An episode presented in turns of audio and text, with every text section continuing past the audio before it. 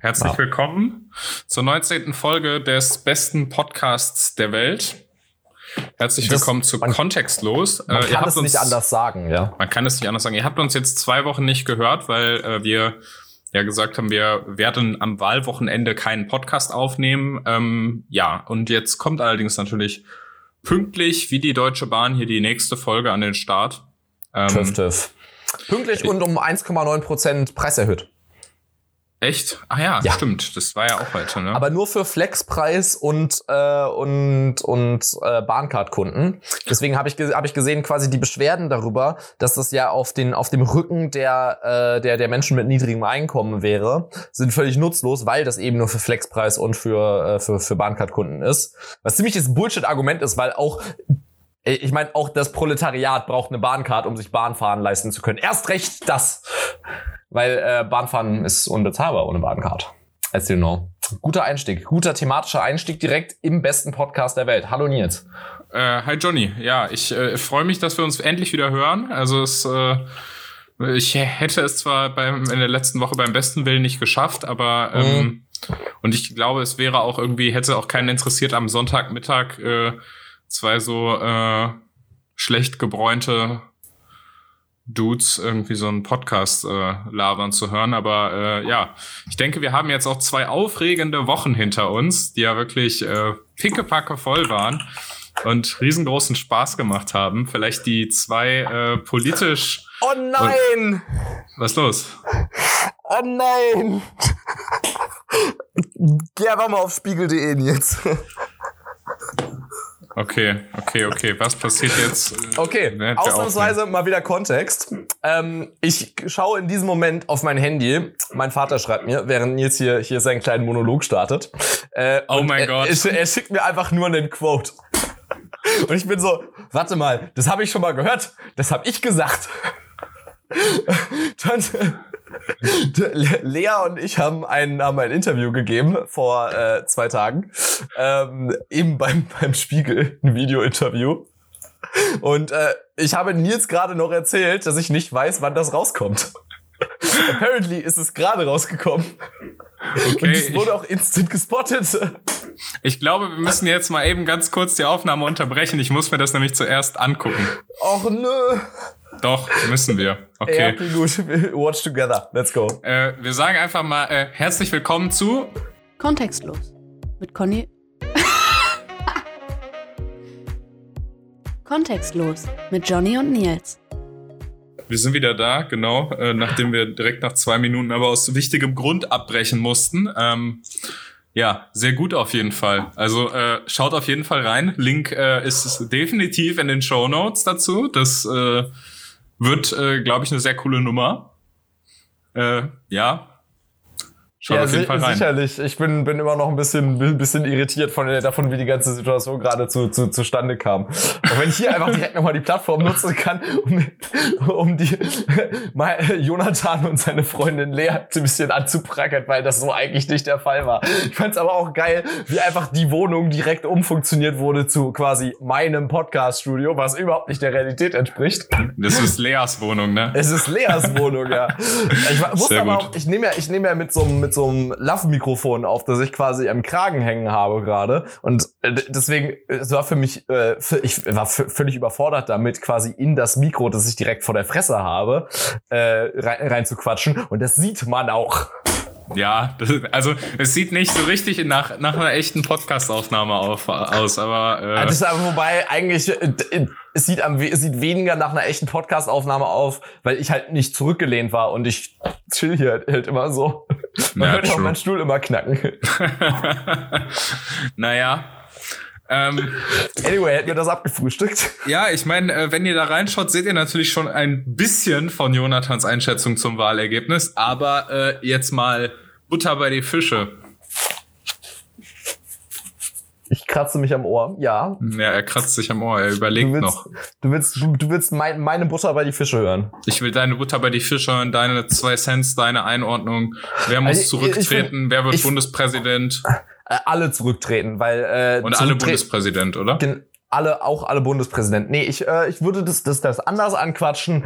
Nils, wie hast du denn das Wahlwochenende verbracht? So. Also, ich war am äh, Samstag auf zwei Wahlkampfveranstaltungen ähm, in Köln und in Düsseldorf. Hast noch ein paar Prozente für uns rausgeholt. Genau, die, die letzten 0,2 Prozent rausgekratzt und es war, also ich muss sagen, es war in Düsseldorf gerade, war es rappelst voll. Also wer schon mal in Düsseldorf in der City war, den Shadowplatz kennt, das ist schon nicht so ganz kleiner Platz und der war wirklich rappelvoll. Die ganzen Jünger. Also, ja, über, über 2000 Leute da. Es war, war schon richtig, äh, richtig coole Atmo da. Äh, hat auch Spaß gemacht. Atmo. Ja, What du musst wissen, der, der, äh. der, Platz ist, der Platz ist so gebaut, dass es so zwischen äh, so quasi in, de, die ganze Menge steht quasi zwischen so einer Häuserschlucht und das ist schon, äh, schon richtig cool gewesen da. Mhm. Äh, naja, jedenfalls, das war das Wahlwochenende und am Sonntag, äh, ja, habe ich dann äh, halt, wie glaube ich alle, so den ganzen Tag war ich auch irgendwie nicht so richtig in der Lage, irgendwas so sinnvoll zu tun, weil ich die ganze Zeit so ein bisschen so ein bisschen hippelig war und äh, auf 18 Uhr gewartet habe. Klar, dann kommen irgendwann die ersten äh, Hochrechnungen, äh, ja. hört man die ersten Exit Polls und so, aber ja. Ne, dass dann die äh, wirklich dann die, bis dann die 18 Uhr Prognose kommt, ändert sich dann ja auch noch einiges. Also im Vergleich jetzt zur 15 Uhr Prognose, die ja auch der äh, Hubert Aiwanger freundlicherweise veröffentlicht hat auf Twitter. der hat selbst so die Hucke voll gekriegt. Ja, also äh, ich, also jetzt mal ganz im Ernst, den kann doch Söder ja nicht im Amt lassen als äh, als stellvertretender Ministerpräsident. Das kann doch kann doch nicht gehen. Also also, wenn als, ich wenn ich in den letzten Minister Jahren in Deutschland eins gelernt habe, ne, dann kannst du als Minister in Deutschland auch ein Kind im öffentlich-rechtlichen Fernsehen essen und trotzdem im Amt bleiben. ja, okay, das ist mit der Rücktrittskultur so ein Ding, klar, aber man muss ganz ehrlich sagen, also diese, diese Exit-Poll-Geschichte, das ist also, ja klar. Jeder, der, jeder, der irgendwie im politischen Betrieb mal irgendwelche Berührungspunkte hatte, der weiß, wie das läuft an so Wahltagen. Die mhm. Institute geben natürlich an die Medienhäuser und die Medienhäuser natürlich an die, äh, an die Politikerinnen und Politiker geben die äh, Zahlen raus. Diese Nachwahlbefragungen werden ja stündlich ausgezählt und dann geben die irgendwann ab mittags, nachmittags auch erste Zahlen raus. Natürlich müssen die aber vertraulich bleiben. Die dürfen nicht veröffentlicht werden. Das ist halt der ganz wichtige Punkt. So, und äh, das weiß man zumindest, wenn man äh, schon mehrere Landtagswahlen bestritten hat und es auch in eine Landesregierung gebracht hat und dort stellvertretender Ministerpräsident ist, dann weiß man das. Dass das nicht veröffentlicht werden darf, das ist eine Ordnungswidrigkeit meine ich mit äh, 50.000 Euro Strafe kann da, können da äh, auf ihn zukommen und der Bundeswahlleiter ermittelt jetzt gegen Hubert Aiwanger. Also äh, es ist äh, also sehr absurde Situation gewesen, dass er plötzlich diese Exit Polls raustwittert und dann auch noch mit der Ansage jetzt noch freie Wähler wählen gehen. Ja, aber Aiwanger hat sich wahrscheinlich gedacht, ja, ist alles gedeckt unter dem Freedom of Information Act, also gar kein Problem. Ja, ich meine, man kann sich natürlich darüber streiten, äh, ist das ist das jetzt äh, schlimm, wenn diese, also findet man das jetzt? Ich persönlich finde es, äh, finde es, äh, es gehört sich einfach nicht. Das ist ja, erstmal der erste Punkt und äh, ich finde es auch äh, aus Gesichtspunkten der Wählerbeeinflussung wirklich, äh, wirklich, mhm. wirklich problematisch. Egal ob, die, egal ob die Regel einem persönlich sinnvoll erscheint oder nicht, ja. es ist natürlich eine Vertrauensfrage an der Stelle oder eine Frage Ja, das Ding ist, es beschädigt halt auch allgemein das Vertrauen in die äh, in die, äh, in die Politikerinnen und Politiker, weil das, der Punkt ist halt, die Institute geben diese Zahlen raus. Und ja. die geben die Zahlen mit dem, mit dem Ding, äh, mit dem, mit dem, mit dem Hintergrund raus, mit dem, oder mit dem Sinn, dass sich eben äh, Journalistinnen und Journalisten genauso wie Politikerinnen und Politiker darauf vorbereiten können, was um 18 Uhr passiert. Also, dass man zum Beispiel, wenn man jetzt zum Beispiel weiß, okay, es wird ein Kopf an Kopf rennen oder die und die Partei hat überraschend doch ein deutlich besseres Ergebnis bekommen und so weiter. Dort wird dann, dann kann man sich eben vorbereiten und das geht natürlich deutlich besser, als mhm. wenn ein Generalsekretär da steht, sieht um 18 Uhr die Prognose und soll um 18 Uhr und 30 Sekunden äh, eine fundierte Einschätzung ja. dazu abliefern. Ja. Das, das funktioniert halt nicht und deshalb kriegt er eben die, äh, die 15, 16, 17 Uhr äh, Zahlen und dann kann er sich so ein bisschen auf den Spin vorbereiten. Und mhm. äh, ne, das gleiche gilt für, äh, gilt für die Medienvertreter, die dort sind. weil die natürlich auch dann irgendwie wissen, okay, wird jetzt hier um 18 Uhr der, der Jubel aufbranden und, äh, mhm. und der Kandidat äh, macht das, macht erstmal Stage Diving, wobei das ja bei den Grünen äh, Annalena Baerbock nicht wollte, tatsächlich. Ja, am, und, Ende ist, äh, am Ende informierst du, wirst du vorher informiert, damit du, sobald damit du es offiziell ist, wirklich informieren kannst, ja.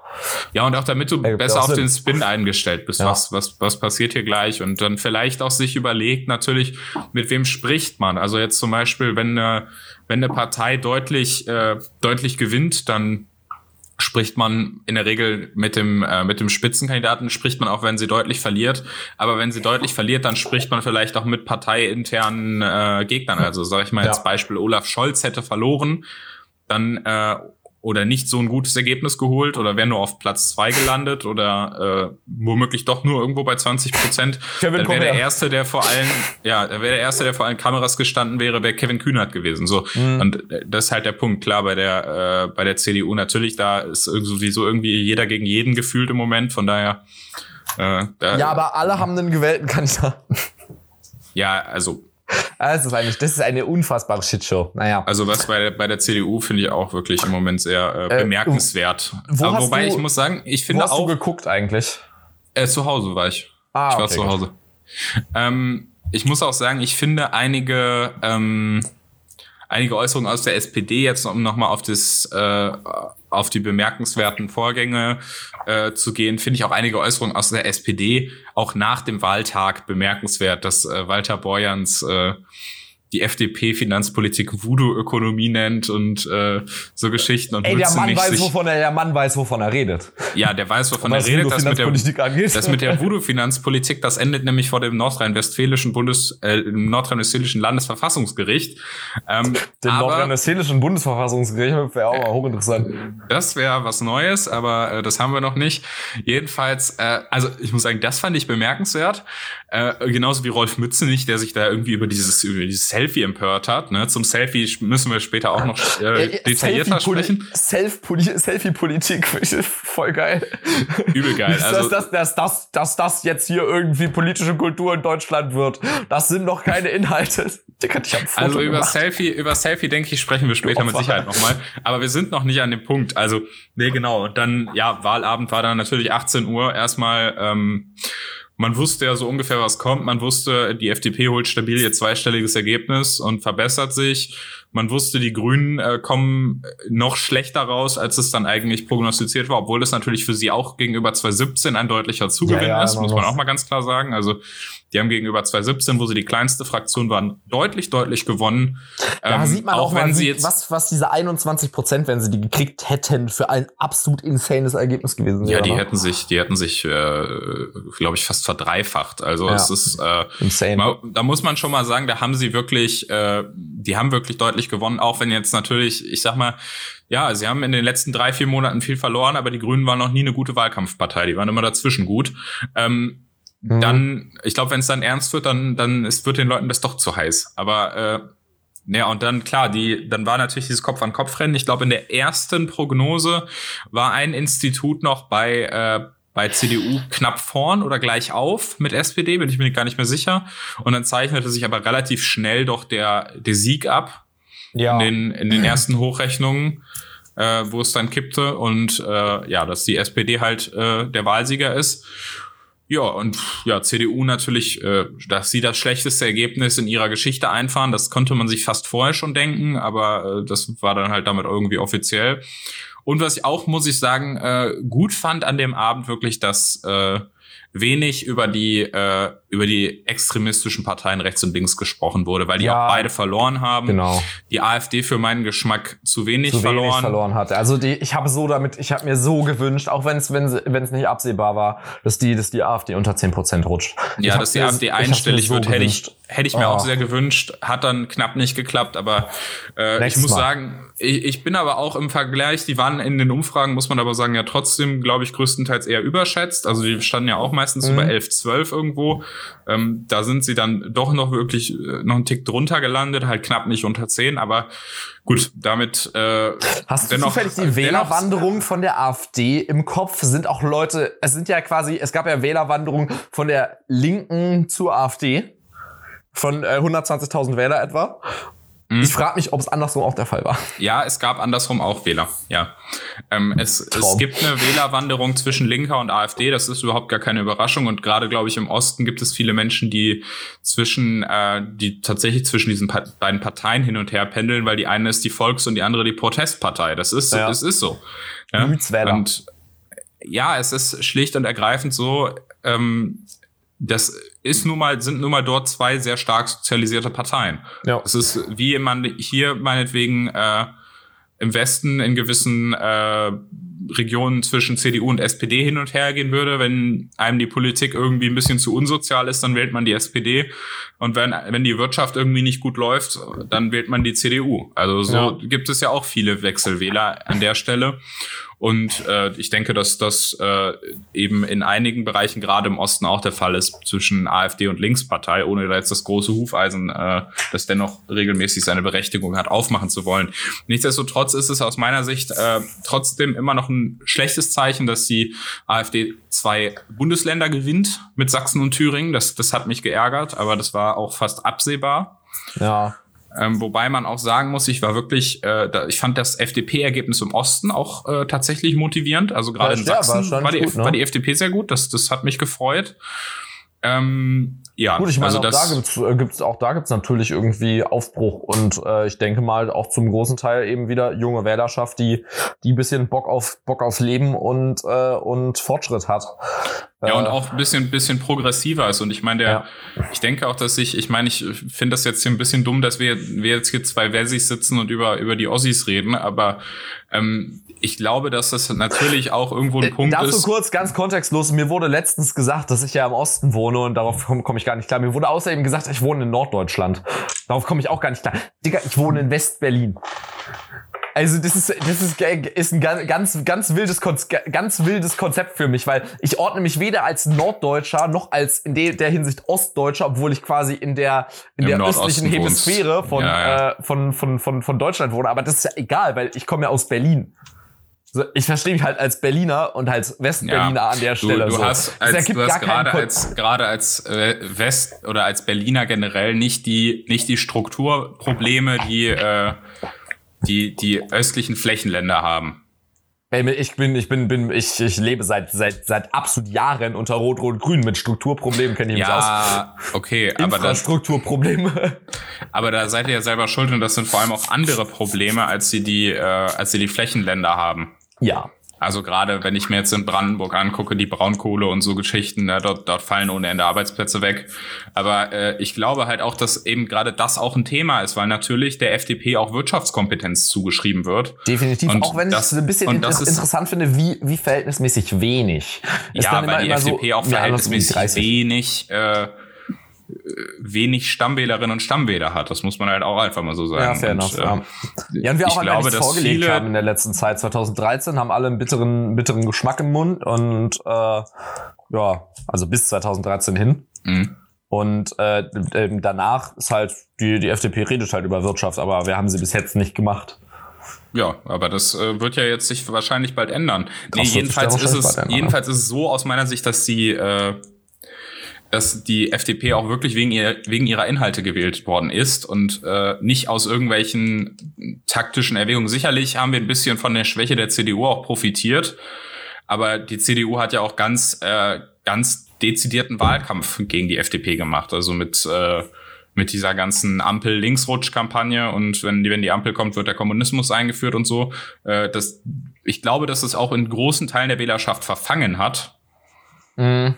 Und äh, ich glaube, dieser, dieses sehr eigenständige Auftreten halte ich absolut für richtig. Also ohne Koalitionsaussage reinzugehen, äh, absolut aus meiner Sicht äh, die richtige Strategie. Ja, allein um zu einfach zu sagen, ja okay, guck mal, wir haben unsere, wir haben unsere Inhalte äh, und die, die vertreten wir jetzt auch. Hattest du das Interview mit Ria gesehen in der Tagesschau? Tagesschau war es, glaube ich. Tagesthemen, ja. Tagesthemen, wo, wo der, äh, fand ich ein bisschen kommt unangenehm. Kommt auch in die Shownotes. Ja, kommt auch in die Shownotes von mir aus, äh, wo der, wo der äh, Moderator sie so ein bisschen gelöchert hat die ganze Zeit. Sie solle ja jetzt ihre Präferenz angeben und so. Also dieses ja. ganze Gebohre, es, es, es ist super nervig. Was ist, was an dem Punkt von, wir haben unser Programm und wir wollen das möglichst gut durchsetzen, äh, wollen es möglichst weit durchsetzen. Wer uns mehr gibt, mit dem gehen wir dann halt mit. So, was ist ja, da also man muss, ich glaube, man muss mal ganz kurz dazu aber sagen, es werden im Moment die meisten, also jetzt in den letzten paar Tagen werden die meisten Nicht-Interviews und äh, nicht, äh, nicht Pressekonferenzen und nicht Statements abgegeben, äh, wie sonst nie. Also es ist ja. wirklich echt unglaublich. Also auch, ich meine, klar, es ist total logisch. Es sind Sondierungen, man lässt sich erstens ja, nicht gerne in die Karten Ruhe gucken genau. und man will natürlich auch in Ruhe äh, in Ruhe sprechen, vertraulich sprechen und nicht wie 2017. Daran ist es nämlich unter anderem auch gescheitert, dass man mhm. jeden Wasserstand direkt irgendwie in die Öffentlichkeit posaunt. Ja. Und das ist auch total richtig so, aber das heißt natürlich auch, das ist natürlich für, für Journalistinnen und Journalisten und in gewisser Weise auch für die Öffentlichkeit irgendwo ja. unbefriedigend, das ist klar. Aber deswegen auch es gab dann ja, äh, es waren ja heute, wir nehmen am Freitag den 1.10. auf am Abend. Ähm, auch das vielleicht, falls jetzt am Wochenende irgendwas passiert, äh, zwischendrin. Ähm, es gab ja heute auch, heute Mittag, das äh, Statement von äh, Christian Lindner, Robert Habeck und Annalena Baerbock nach dem, nach dem ersten richtigen, größeren Sondierungstreffen der äh, Grünen und der Freien Demokraten.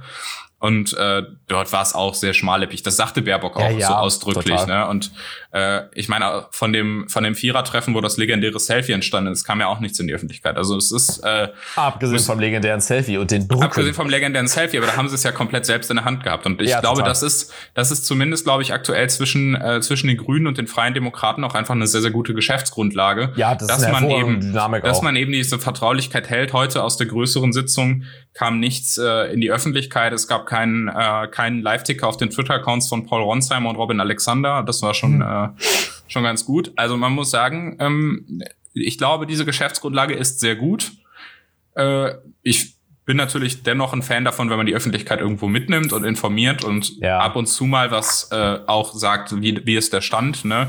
Sind wir jetzt noch da, dass wir überhaupt mal gucken, ob wir uns überhaupt irgendwo drauf verständigen können oder äh, sind wir ja. jetzt so weit, dass wir wirklich das, jetzt tief in die Inhalte gehen? Und das sehe das, das sehe ich auch, äh, quasi in so einen Wasserstand in der Hinsicht anzugeben, im Sinne von, wir sind ungefähr so weit mit unserem Einigungsprozess, bla bla bla ja, bla. Aber nicht, wäre, natürlich, wäre natürlich interessant, aber sobald eben wie 2017 Inhaltliches mehr oder weniger nach außen getragen wird, ne, nimmt sich, nehmen sich ja Grüne und, äh, und, und Gelbe äh, in, der, in, in der Hinsicht ja total die Karten aus Hand. Was ja wirklich aktuell so wunderschön ist, ist, dass wir, dass, dass, dass äh, diese quasi Citrus-Koalition bis jetzt ähm, basically wirklich alle Karten in der Hand hat gegenüber ja. äh, dem dem dritten Koalitionspartner, weil ohne die wird nicht der muss man auch mal sagen, wirklich, ausge, ausgeschlossen. Der aktuell auch wirklich der dritte Koalitionspartner ist. Also ja. diese diese Geschlossenheit, mit der mit der man jetzt dort selbst nach diesen nur zwei Treffen auftritt, der, die beeindruckt mich wirklich. Die finde ich sehr äh, sehr beeindruckend und professionell auch. Ja. Und äh, ich glaube, das macht auch gegenüber den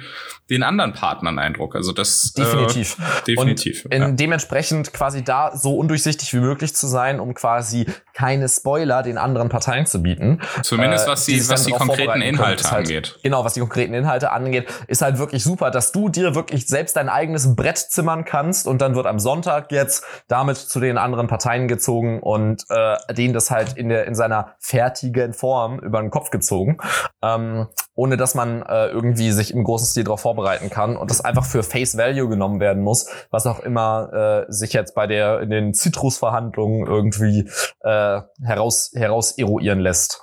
Ähm, und nee, das, äh, ich bin sehr positiv gestimmt in der Hinsicht, muss ich sagen. Ähm, auch generell in, inhaltlich sehe ich da, äh, ja, wie gesagt, in, in, wie, wie ich es auch in dem Video kurz anschneide, inhaltlich sehe ich da auch eigentlich wirklich viel. Zum einen haben wir natürlich wirklich diese gesellschaftsliberale Ebene, was äh, eine von der grünen Jugend in, in, dem, in dem Video beim Spiegel auch, ja auch erwähnt, so dass das 219a auf jeden Fall ja, rausfliegen ich glaube, da gibt es, also gerade so. auf der gesellschaftlichen Ebene so gibt es relativ wenig. Äh, da gibt es keinen Beef, das wird, das wird dann hoffentlich einfach äh, flott abgefertigt werden. Das sind alles Detailfragen. Und ich bin auch der Meinung, genau. man darf sich, natürlich muss man, braucht man gerade bei Koalitionsverhandlungen zwischen so Parteien, die auch teils fundamentale Unterschiede haben, braucht man natürlich sehr konkrete Koalitionsvereinbarungen, dass nicht äh, man alle drei Tage irgendwie bis nachts um fünf im Koalitionsausschuss ja. sitzt.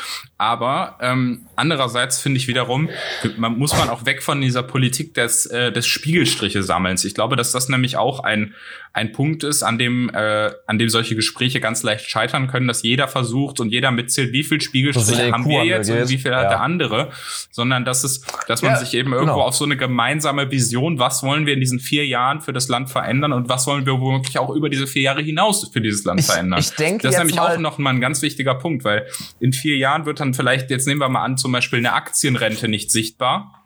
Ja. Aber, äh, aber die aber wird natürlich setzt, in, in 40 Jahren verdammt sichtbar für ja, uns. Das hat ja auch, auch, auch Jufo doch heute nochmal gesagt, dass man das Ganze äh, jeweils, oder nee, hat er gestern, glaube ich, gesagt, dass man, dass man in, in dieser Regierung einfach mal wird groß denken müssen, auch einfach langfristig und da den entsprechenden Mut haben, Projekte anzusetzen, die über zehn Jahre laufen und nicht nur eben ja, über er sagt vier. Ja, er sagt ja immer auch in Jahrzehnten denken. Das ist ein genau, wahnsinnig hat, wichtiger Punkt. Darüber wahnsinnig habe ich, ja, hab ich ja sogar einen, einen, ganz eigenen Artikel basically geschrieben bei, bei Keep It Liberal. War, glaube ich, mein zweiter oder dritter Artikel im Sinne von äh, kurzfristige Lösungen sind keine Lösungen, wo ich das mal aufgedröselt habe, was zumindest in den letzten, in, de, in den Jahren, in denen ich so grob Politik erlebt habe, immer mein, mein Gefühl war, was natürlich jetzt zum Großteil äh, mit, äh, mit, der, mit der GroKo war, dass man immer so einen Zyklus hat, basically von, von Themen, die sich in diesen, die in diesen vier Jahren abgeklappert werden müssen. Und man ja. muss zu jedem Thema einmal was gesagt oder getan haben, dann regt sich die Öffentlichkeit für eine kurze Zeit drüber auf und danach ist dann wieder vergessen. Ja, aber das sind aber auch egal, immer nur so Legislatur, Legislaturlange genau. Fragen, ne? Das, genau, ist, halt, so das ist halt der halt. Punkt. Aber du hast immer, nichts, du hast immer mal den Punkt, dass du, dass du irgendwo eine, irgendwo eine, ein Sozialreformchen machst, was dann für ja. zwei Jahre was bringt, dann, du dann irgendwie mal sagst, okay, wir, wir passen das Hartz IV jetzt etwas mehr als die Inflationsrate äh, an oder sonst was, ne? Uh. Oder wir, oder wir erhöhen das BAföG jetzt nach zehn Jahren mal um 8,50 Euro, so Geschichten, ne? Also das sind, ne, aber dieses, diese, immer dieses Peanuts-Denken, das, das finde ich, finde ich ganz unerträglich, ne? Und sich da so von, von Spiegelstrich zu Spiegelstrich zu hangeln, das geht ja, ja. in den, das geht ja in den Koalitionsverhandlungen los und, äh, aber ich setzt sich am Ende natürlich genauso auch im Regierungshandeln fort. Ja, und ich, ich denke, denke dass ein Koalitionsvertrag halt eben nicht nur eine Ansammlung Spiegelstriche sein ja. darf, sondern muss auch irgendwo zumindest so eine gemeinsame Vision eines modernen haben. Landes haben. Ja. Ne? Ich, glaube, ich gehe aber davon aus, dass das aktuell, äh, also irgendwie, ich habe so ein bisschen den Vibe und die Hoffnung, dass das aktuell durchaus das ist, was also man zwischen zwischen zwischen äh, Grünen Grünen und FDP aktuell einigermaßen stattfindet, weil die, ja. weil Grüne und FDP können sich hervorragend, auch wenn das wenn das manche vielleicht nicht so sehen, vor allem wollen vor allem vor allem viele, viele äh, jetzt GJler von mir aus, ne? Das wird vielleicht bestimmt nicht so sehen wollen. Aber zieltechnisch sind Grüne und FDP ja beide eigentlich relativ, äh, also sind gut abpassbar am Ende des Tages. Ja, würde ich sagen. absolut. In, in, also, in vielen Bereichen. Sowohl in, was, was, ja. sozial, was, was soziale Sicherheit angeht, als auch was Klima, äh, Klimabekämpfung angeht. Es sind beides trotz, äh, trotz quasi bestimmten spezifischen Ausfällen in, in Sachen äh, Maßnahmen, sind es beides schon noch die liberalen nationalen Parteien am Ende des ja, Tages. Ja, beim Klima, beim Klima wirklich, nein, beim Klima würde ich dir da ganz ja, klar widersprechen, ne, genauso ja, wie bei der eben. Finanzpolitik. Aber, ja, äh, aber das, das ist, es ist aber, aber ein anderes weißt, Thema. Man muss aber, man muss dazu mal kurz sagen, die, es geht da gar nicht um inhaltliche Schnittmengen groß. Es geht einfach um ein Mindset. Und ich, mhm. und man, äh, was jetzt schon klar ist, es sei denn, es kommt jetzt wirklich, Gott bewahre, noch zu einer GroKo, dann hast du in der Partei, äh, in der, in der Koalition, hast du mehr als die Hälfte der, der Bundestagssitze, die diese Koalition hat, kommt ja. aus Parteien, von, nämlich von Freien Demokraten und Grünen, die erstens keinen Bock mehr auf dieses Status quo weiter so Gedöns der GroKo ja. haben und die, und die zweitens einen ganz klaren Erneuerungs- und Zukunftsanspruch ja. auch an sich selbst haben. Und Definitiv. ich glaube, ich dass das einfach ein, ein fucking wichtiger Punkt ist. Was auch ja der größte Punkt ist. Und da ist es dann auch egal, da ist es dann auch aus meiner Sicht egal, dass man sich mit den Grünen in einigen Punkten nicht einig ist. Dieses ja. Mindset stimmt. Und ich glaube, wenn, diese, wenn eine genau. neue Regierung dieses Mindset schon nicht hätte, dann wäre sie aus meiner Sicht schon zum Scheitern verurteilt. Def definitiv. Damit haben wir uns jetzt lange genug rumgeschlagen. Am Ende des, Ta äh, des Tages ist es, haben wir auf jeden Fall zu, zu 50 Prozent in dieser, in dieser Koalition, die, die äh, zustande kommen wird, auf jeden Fall Partner, die was anpacken wollen. Und naja, eine Basis, wenn sich, wenn sich Grüne und FDP wirklich, wirklich ordentlich einigen können, jetzt im Vorhinein, hat man eine gelb-grüne Zukunftslobby, die auch so von jungen Wählern gewählt wurde und deswegen natürlich auch daher die, die Stärke nimmt, würde ich sagen. Ja, Ja, so, kann man, so, kann man, Also- so, so kann man es bezeichnen. Ich, auch, Ich hab es auch am- quasi, ich meine, meine Wahlabend- linkeren Freunde sind, sind zu großen Teilen, zumindest die, mit denen ich mich ab und zu unterhalte und die nicht komplett verschallert sind, sagen halt so, ja klar, ich verstehe nicht, weswegen die Leute überrascht sind, dass FDP gewählt wird. Die sprechen halt Themen an, die auch junge Leute interessieren. so. Klar, das die sind, das sind ganz wichtige Themen. Aber ich muss noch mal kurz dazu sagen, ich habe das auch, also mit den, äh, mit den Erstwählerinnen und Erstwählern, übrigens auf keepitliberal.de, äh, wahnsinnig guter Artikel vom äh, Nico, müsst ihr Das auf jeden Fall mal komplett aus dem Arm geschüttelt einfach, das Ding, ja, muss man dazu mal wahnsinnig, sagen. Ja. wahnsinnig äh, scharf, äh, scharf zugespitzte und sehr treffende Analyse. Also hat mir sehr, sehr gut gefallen. Äh, jedenfalls, äh, natürlich, das sind Themen, aber ich habe das am Wahlabend auch so analysiert in gewisser Weise, hat unsere junge Generation, obwohl wir äh, jetzt natürlich aus, aufgrund der Demografie in der Lage sind, dass unser Wahlergebnis eben auf das Gesamtwahlergebnis einen geringeren Einfluss hat als äh, die, das Wahlergebnis der, ich sag mal, Boomer so. Ja.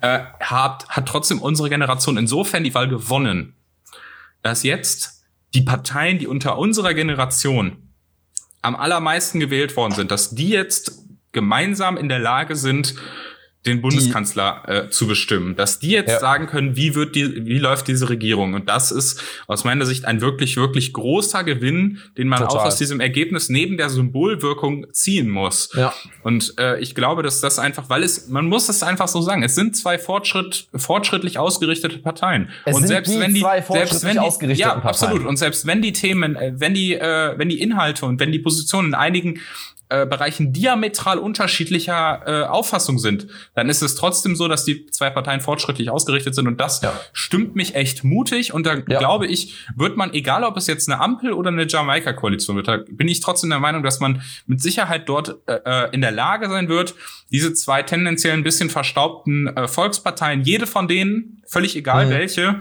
einfach so ein bisschen, sage ich mal, in den Arsch zu treten, äh, inhaltlich und dort einfach mal Dinge anzupacken. Weißt du, Und was das gerade, du, was das mir gerade gerade, wenn du einfällt, was richtig sad ist?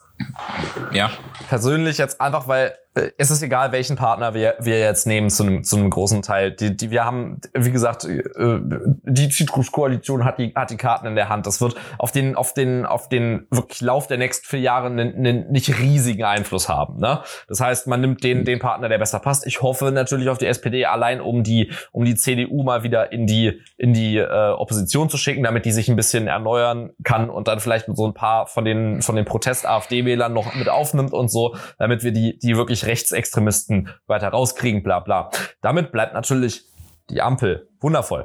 Ähm, einziges Ding ist, die SPD hat riesig, was eine ja nach wie vor eine unfassbare Frechheit ist, diesen kompletten Wahlkampf durch mit die Rente ist sicher plakatiert. Das mit ist eine einem Lüge. System, Das ist- was das eine ist nichts absolute- anderes als was, eine Lüge. Was komplett, komplett bescheuert ist. Die umlagefinanzierte Rente funktioniert nicht mehr. Sie tut es jetzt nicht und sie wird es auch in Zukunft nicht mehr.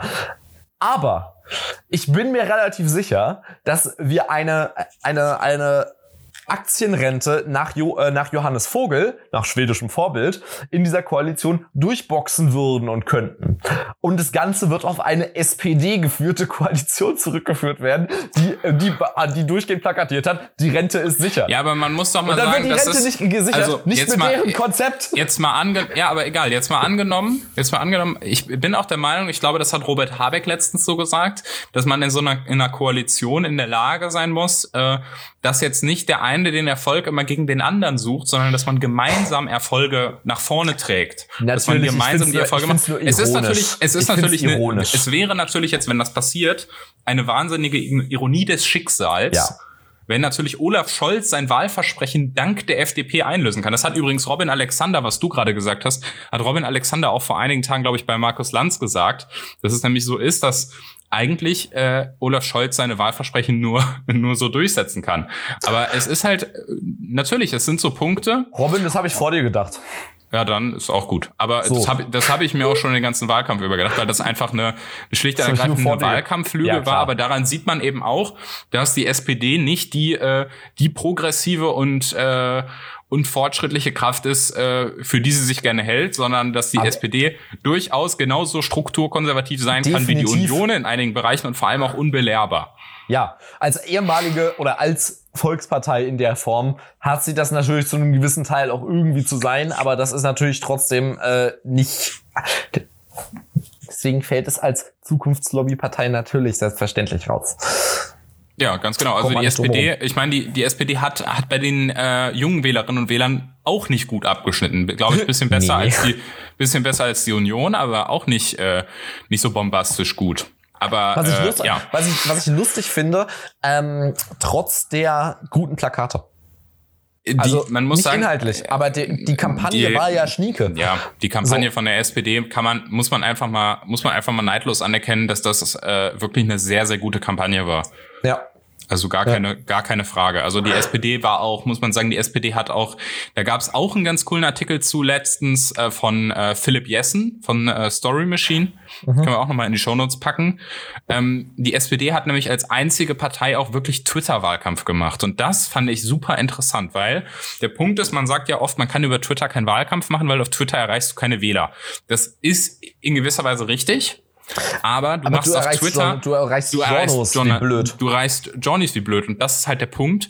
Du kannst nämlich auf Twitter, die haben nämlich nicht den klassischen Wahlkampf gemacht, hier, wir posten jetzt äh, jeden Tag drei Kacheln auf Twitter, sondern die haben in erster Linie sind die einfach hingegangen und haben dauernd, der ganze Wahlkampf lief ja dauernd über diese 30 Sekunden Clips. Laschet Mhm. lacht, äh, Laschet hat die falschen Schuhe an im Flutgebiet. Laschet kann nicht drei, drei Sachen nennen, die er in den ersten 100 Tagen umsetzen will. Äh, Laschet hat einen Querdenker auf der Bühne. Laschet hat keine Maske an im Geschäft. Diese ganzen Geschichten, diese ganzen Kleinigkeiten.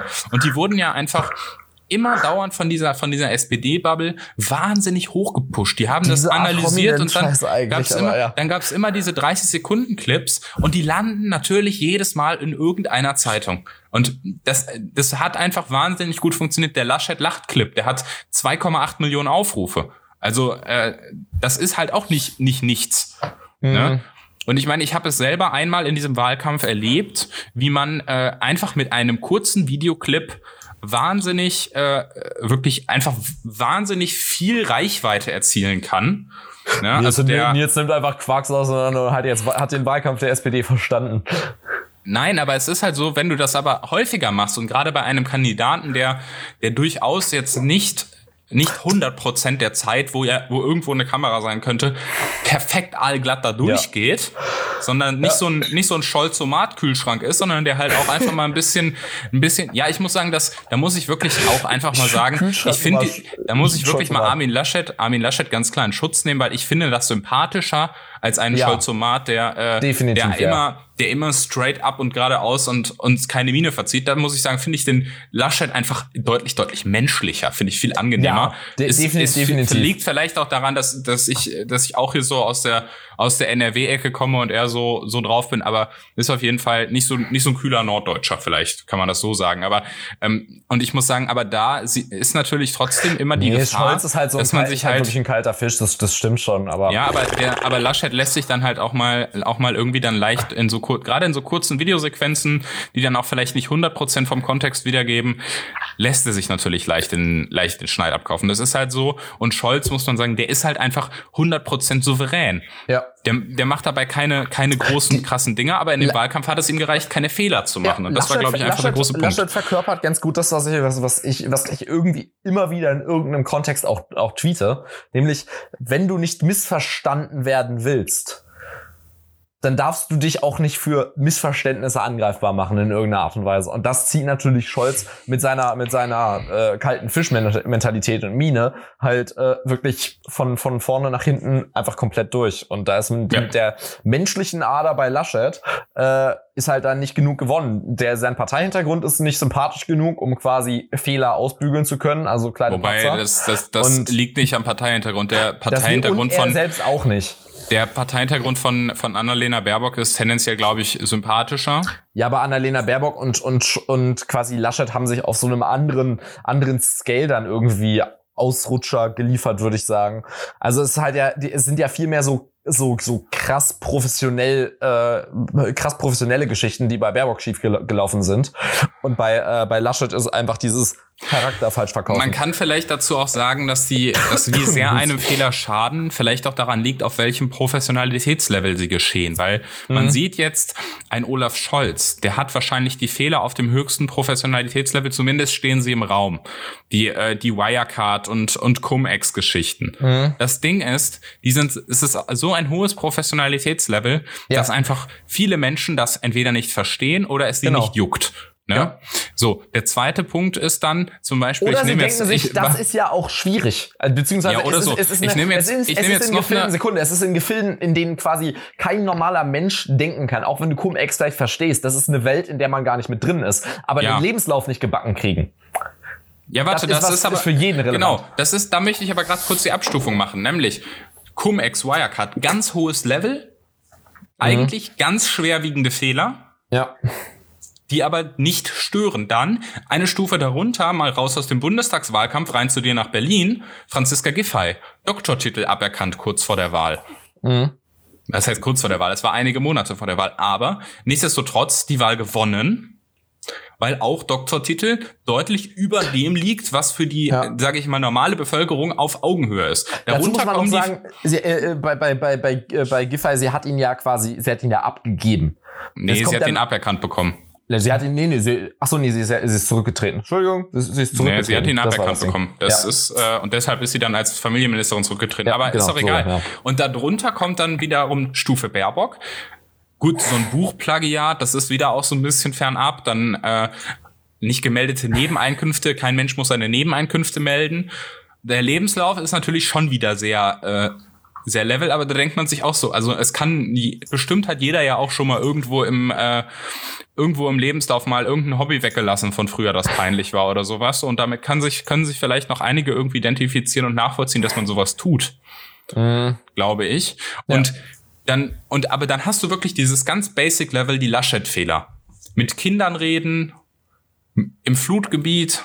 Das sind alles Sachen, die passieren auf so einer Ebene, da könntest du wirklich äh, dich mit ihm austauschen gefühlt. Du könntest sagen, okay, würde mir das passieren, wenn mich ein Kind blöd fragt oder wenn äh, oder wenn ich im wenn ich im Flutgebiet stehe und der Bundespräsident ist in der Nähe und ja. so Geschichten. Und ich glaube, dass es einfach diese Fehler sind, die machen ihn einerseits natürlich auf einer menschlichen Ebene aus meiner Sicht zumindest total sympathisch, aber auf einer äh, wenn die Leute dann sagen, okay, sie erwarten dann doch Professionalität, ja. dann geht's eben nicht. Und ich glaube, aber das ist halt einfach der Punkt, wo man so diese Fehlerabstufung macht. Ist jetzt irgendwie ist, auch so, auch so ein bisschen Küchentischpsychologie, aber nee, das, äh, da muss ich sagen, ich denke, da ist, ich denke, da ist was dran, weil dasselbe sieht man ja auch bei Baerbock.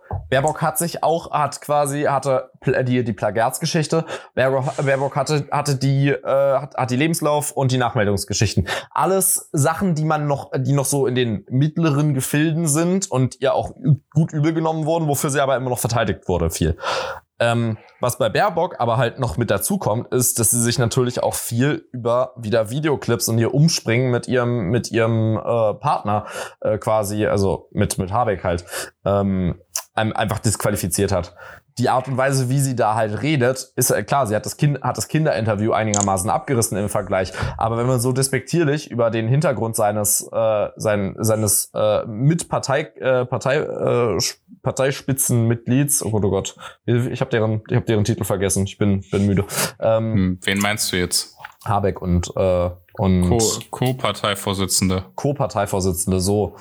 Äh, wenn, wenn man so über seinen, seinen Co-Parteivorsitzenden redet. Ähm, das hittet auch anders, weil das ist wieder so ein bisschen Basic, Basic Human äh, Interactions, die man die jeder nachvollziehen kann eigentlich. Und ich glaube, dass da auch viel durchgerasselt ist. Das ist dasselbe Level wie mit Laschet, der, äh, der quasi im, im Flutgebiet lacht ja, okay. und man sich denkt, ja. okay, gut, das ist. Ja, wobei, äh, ja, dann geht's vielleicht bei den, bei den normalen Leuten nicht um den Parteivorsitz, sondern, sondern vielleicht um den, äh, um den Beisitzerposten im Sportverein. Aber ich, äh, ich kann den Punkt nachvollziehen, definitiv. Das, ja, das ist, kennt man äh, halt noch. Ja, so. man kennt so, der deutsche, gerade der deutsche Vereinsmeier kennt das. Ja. Ne? Das muss man ja auch mal ganz klar sagen. Also von genau, daher. Den, den guten Ton. Ja, definitiv. Also äh, ich denke, damit äh, sind wir aber jetzt auch bei der bei der Wahlkampffehleranalyse am Ende. Und wir hatten ja eben schon die Koalitionsanalyse, haben es eigentlich sehr durcheinander gebracht. Ähm, ich möchte nur an der Stelle, weil ich es eben vergessen habe, als wir über das sogenannte Citrus-Bündnis gesprochen haben, packe ich übrigens auch jetzt in die Shownotes einen äh, sehr coolen äh, Bloomberg Opinion-Artikel äh, empfehlen. A New German Model, Based. Hippies and Yuppies of the World Unite. Und natürlich ging es um das Selfie. Wir Dazu müssen muss man noch- übrigens noch dazu sagen, die Hippies und Yuppies haben sich jetzt für ihre, ihre Sondierung im Coworking Space getroffen. Ja, fand ich auch. Also äh, total genial. Ich weiß nicht, ob es so richtig so ein Coworking Space oder so so Doch. Mietbüros und so, aber Ist- sowas in die Richtung auf jeden Fall. actually. Ne? Ja, ich habe es Ja. gerade nochmal nachgelesen. Okay.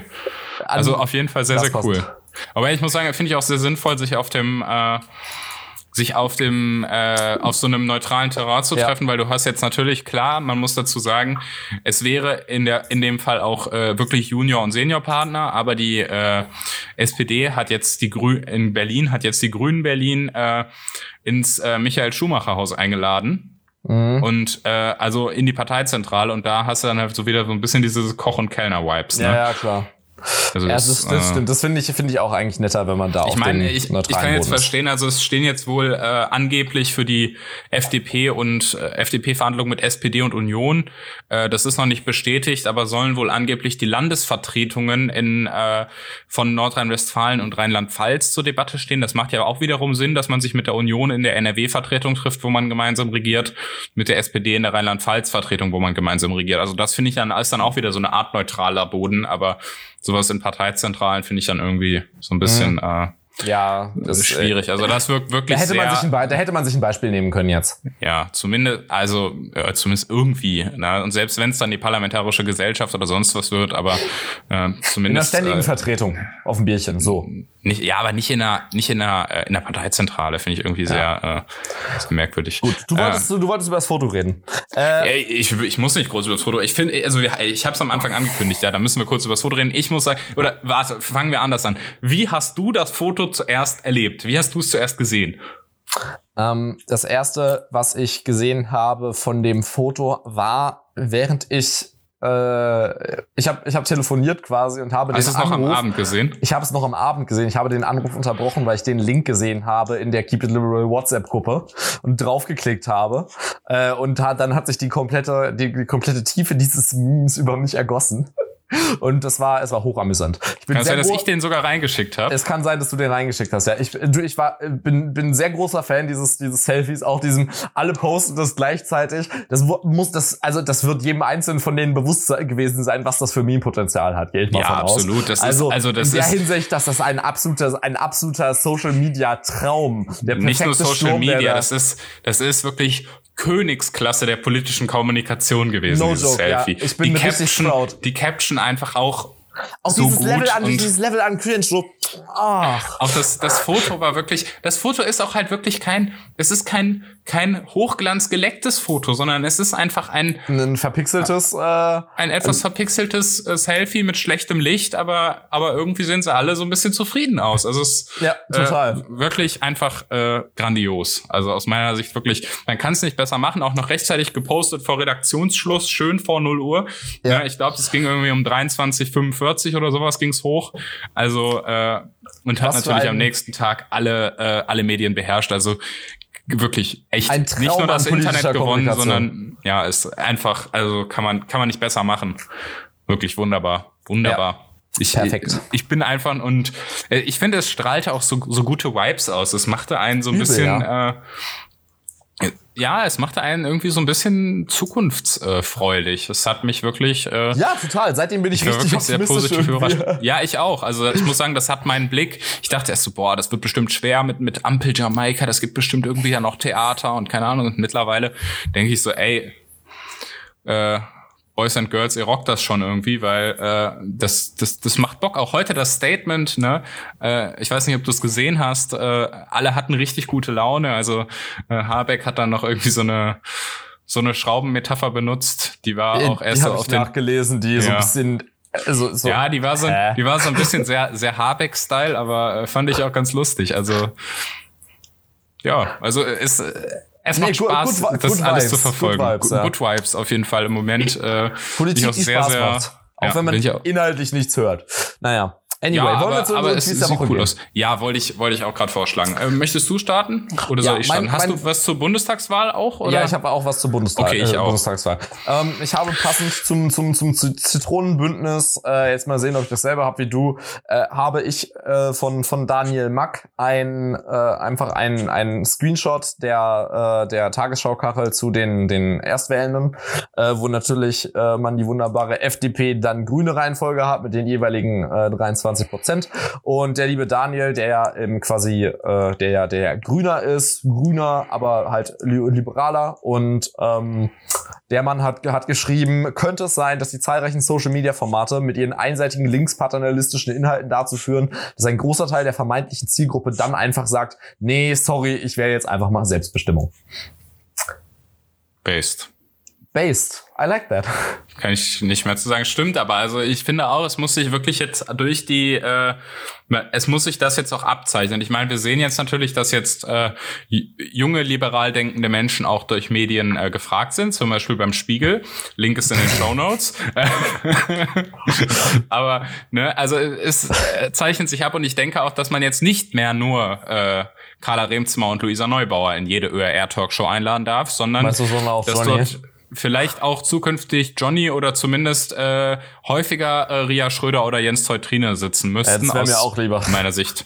Oder vielleicht auch Montana Black, ne? Der wird ja von einigen auch als äh, Phänomen des FDP-Erfolgs gefeiert, weil er weil, Ja. er, äh, weil er sich gegen hohe Steuern ausgesprochen hat. Also äh, würde ich auch jetzt nicht ganz ausschließen, dass es nicht vielleicht doch äh, drei oder vier junge junge Menschen dazu gebracht hat, die Freien Demokraten zu wählen. Did you know Äh. Johnny einfach deutsche Montana Black?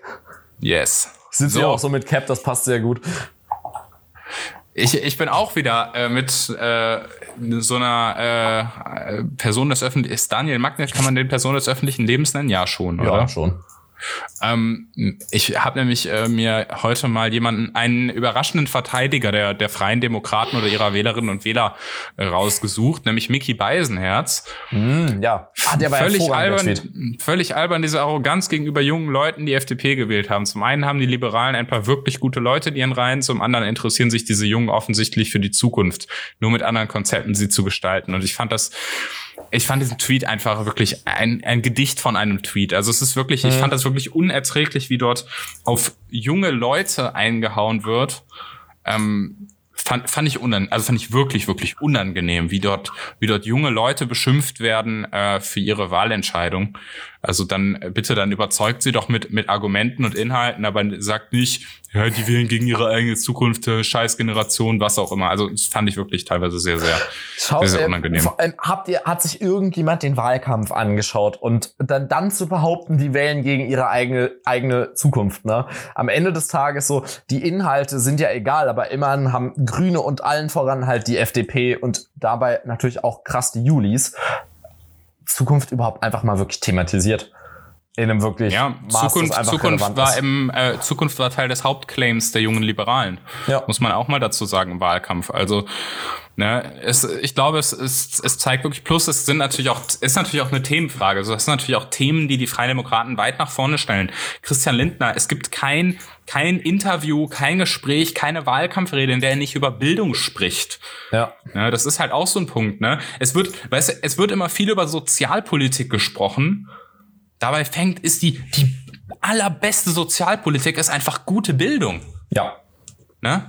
Weil dann brauchst du nachher über Sozialtransfers am besten gar nicht mehr reden. Ja, gute Bildung und Bildung halt möglich machen, womit wir wieder im, im BAföG-Spin etc. sind, dass man sich halt einfach keine Sorgen drum machen Ja, ja muss. klar, natürlich. Auch- also auch mich- also Bildung unabhängig, gute Bildung und die, ich- und die ich- gute Bildung auch unabhängig vom Elternhaus. Ja, ich geh- genau. Ich selbst gehe nicht, so, geh nicht so krass davon aus, dass es für mich ein Problem sein würde. Aber, aber es ist, glaube ich, allen bewusst, dass quasi eine stringente Karriere heutz, heutzutage einfach nicht mehr das ist, was die, also da haben die Leute nicht, nicht unbedingt Bock drauf. Und äh, das ist einfach nicht mehr ganz äh, zukunftssicher, weil sich so viele Jobs so sehr verändern können. Ja, Allein durch Digitalisierung, durch, durch, durch Automation, das ist Genau. natürlich alles ein, ein Punkt, wo natürlich auch sich was verändern wird. Und deshalb ist dann zum Beispiel auch sowas übrigens gestern, äh, muss ich sagen, sehr, sehr respektvolle und coole Runde mit, äh, mit Johannes Vogel, Katrin Göring-Eckardt, Hubertus Heil und Peter Altmaier bei äh, Maybrit Illner. Link in den Shownotes, schaut mal rein, ist auch wirklich sehr empfehlenswert, äh, Ja. sich das nochmal anzuschauen. Ähm, da hat äh, Hubertus Heil nämlich äh, das äh, Midlife BAföG der FDP gelobt, was ich auch ein cooles Konzept finde, weil Ja, ich glaube, so, dass dieses Thema Weiterbildung, das, das assoziieren viele heute mit, mit Arbeitslosen, die irgendwie in Hartz IV gerutscht sind, dann vom Amt zu so, Mhm. zu so einer Weiterbildungsmaßnahme geschickt werden. Das ist es aber nicht, sondern Ja. es wird in unserem, in unser aller Leben irgendwann, irgendwann wichtig, immer wichtiger werden und es wird immer mehr Menschen betreffen und das sind, das sind keine Arbeitslosen, die das Amt dahin Genau. schicken muss, sondern das sind Leute, die einfach, deren berufliches Umfeld sich einfach insofern verändert, dass sie sich irgendwie weiterbilden wollen oder müssen. Bei mir und ist es ja- dementsprechend Also ich, ich studiere ja im Fernstudium und äh, da, da damit zum Großteil mit Leuten, die quasi nicht ihr, ihre erste Bildung, ihre erste Bildung nach der Schule ab, äh, absolvieren, sondern Leute, die mitten im, äh, im Arbeitsleben stehen. Also der Großteil ist halt um die 40 etc. Und ähm, kriegt halt gesagt, ja, ohne einen Bachelor kannst du jetzt halt keine, ähm, ohne einen Bachelor kann, kannst du nicht weiter befördert werden einfach. Und äh, wenn du Glück hast, dann finanziert dir das dein Arbeitgeber. Wenn du aber kein Glück hast, dann äh, tut er das eben nicht.